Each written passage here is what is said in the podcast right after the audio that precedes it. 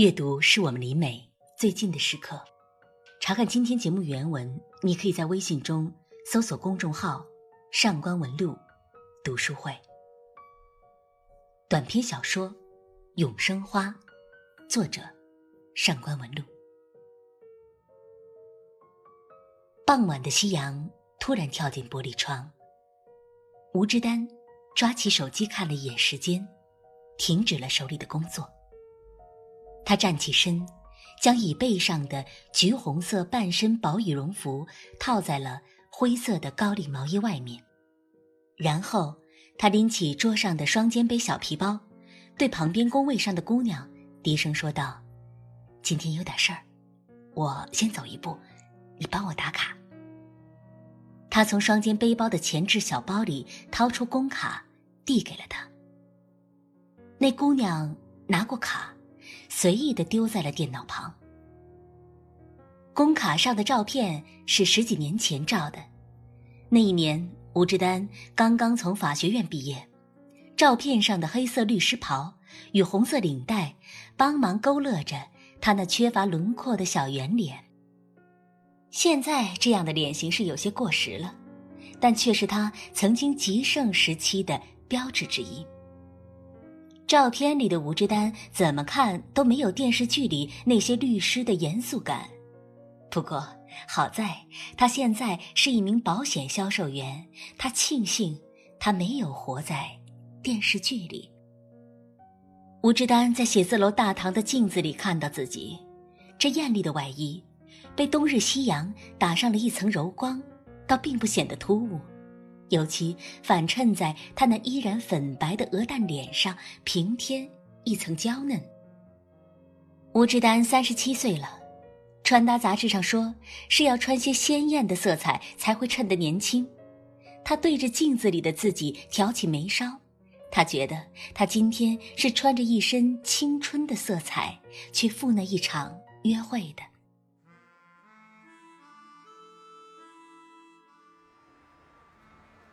搭乘的出租车从红旗广场出发，路上一刹间霓虹闪烁了起来。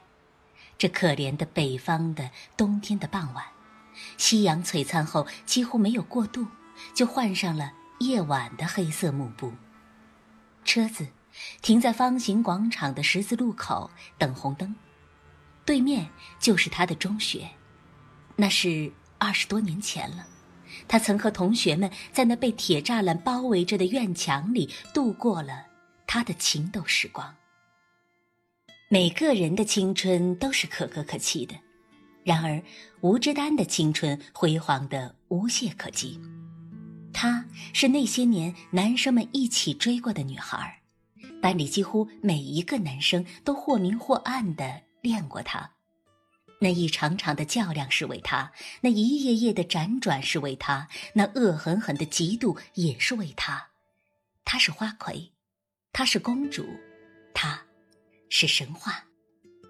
后来她也不是没有过做职业律师的打算，然而她的男人那时对她太体贴，在一众追求者中表现得死烈一般，否则也无法折取她这花枝。现在，他们虽说已是中年夫妻，油柴酱醋腌退了激情，然而他的儿子也上小学了，他仍然是他们不可缺少的脊梁。不见得花褪了色，绿叶就不承认曾经的抚养。职场的诡谲不知不觉间被他甩在了久远的年轮里，他是坚信要守住这相夫教子的安稳的。谁说不是呢？那些过于硬朗的女权主义，都是那些缺爱的女人的借口。强悍的梦遥远了，她被纠缠在生活精辟的伦理中。二十几年了，同学们数次盛情相邀，她都拒绝了。她不是故意制造神秘，而是过往的青春实在太过于炫目。他始终不忍将这记忆封存在玻璃匣子里。他摇开车窗，醉在寒风里。司机是一个中年男子，一个急刹车惊醒了志丹。司机有点不耐烦地对他说：“到了，二十三块。他看了一眼计价器，知道司机是绕道了，否则不会超过二十块。但他今天太愉悦了，不想打破这橘红色的空气。他冲着司机笑了一下，下了车。今天的聚会，不知道是不是班长周南帆的主意。他应该是善于制造惊喜的。记得那天早上正在上课，他迟到了。他推开门时，牵进来一只比他还高的玩具熊，径直来到他的座位上，引来全班的男生的起哄和女生的尖叫。周南帆一双长方形的炯炯眼睛，像极了刘德华，是所有女生的梦中人。但他偏偏像芝丹，丢掉了盔甲。也或许是体育委员常俊松的想法。常俊松那时很在操场上出过风头，颀长健硕的身材，配上柔滑的巧克力色皮肤，女生们红着脸接踵在教室门口望他。常俊松是芝丹的同桌，有一天，他偷偷地拉着芝丹的手，触摸他腿上渗出的伤口，芝丹的眼角居然也挂上了泪。反正。反正应该不是张翰的创意，他那时只是那一众羞涩的暗恋他队伍中的一员，只会演算放学后默默跟着他回家这一种矮板的公式。走向聚会包房的路变得悠长悠长，芝丹知道，这些年他的确是太神秘了，但神秘才会更加激发起他们。想见他的欲念。他想，他进去后，他们一定又会起哄，问他究竟喜欢的是哪个男孩他不知道，他还会不会难为情？还有，还有那个苏月，苏月和他过去都是喜欢周南帆的，今天他不会还带着醋意吧？不，吴志丹曾经喜欢周南帆吗？可能是有那么一点儿，但他始终没有说出口。他得意的嘴角上扬起来，原来他是从那么小就懂得谁先开口谁就输了的道理。这条路越拉越长，几乎把他拉回到二十三年前的时光里。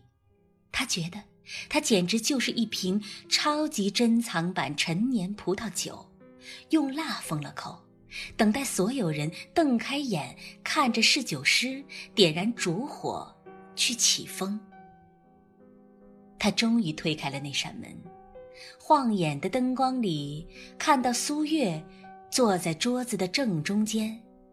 苏月站起来，款款走过来拥抱他。苏月穿着孩儿面珊瑚色的洋装，下面是成套的短裙，庄重而不失妩媚。苏月小时候也是好看的，只是有些太不懂矜持，所以几乎没有男生表示过喜欢她。周南帆说：“欢迎芝丹。”芝丹落座后就融化在了重聚的欢腾中，然而他设想过的那些浪漫戏码却迟迟不肯上演。酒精开始发挥作用了。周南帆好像在对着苏月耳语，然而，他的话还是飘进了吴之丹的耳朵里。我和之丹都是大家炒作的。苏月听了，只是露出礼貌的笑。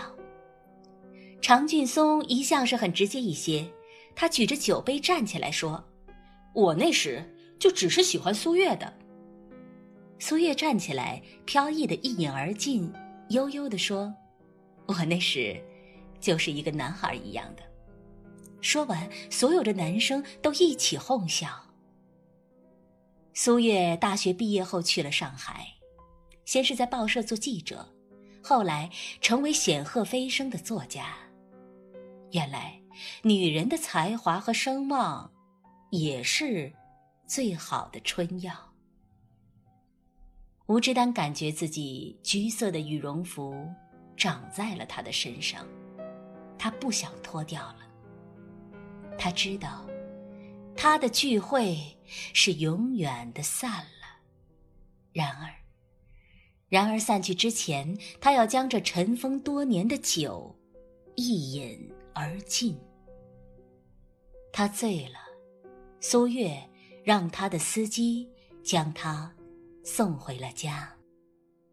第二天早上，芝丹还是要早早的爬起来。那位跟了几个月的客户应该会去他公司签约的，这是一个传世今生的理财大单，签下来的提成够他儿子半年钢琴课程的费用了。在公司门口的早餐店里，店员将豆浆油条套餐递给了他，托盘里还有一只小小的塑料礼盒，里面是一只。玫瑰永生花。店员说：“小姐，今天是五二零，祝您青春永驻。”上官文露完稿于二零二零年五月十九日。想查看今天短篇小说的原文，你可以在微信中搜索公众号“上官文露读书会”，阅读是我们离美。最近的时刻，让我们共赴一场美丽的约会。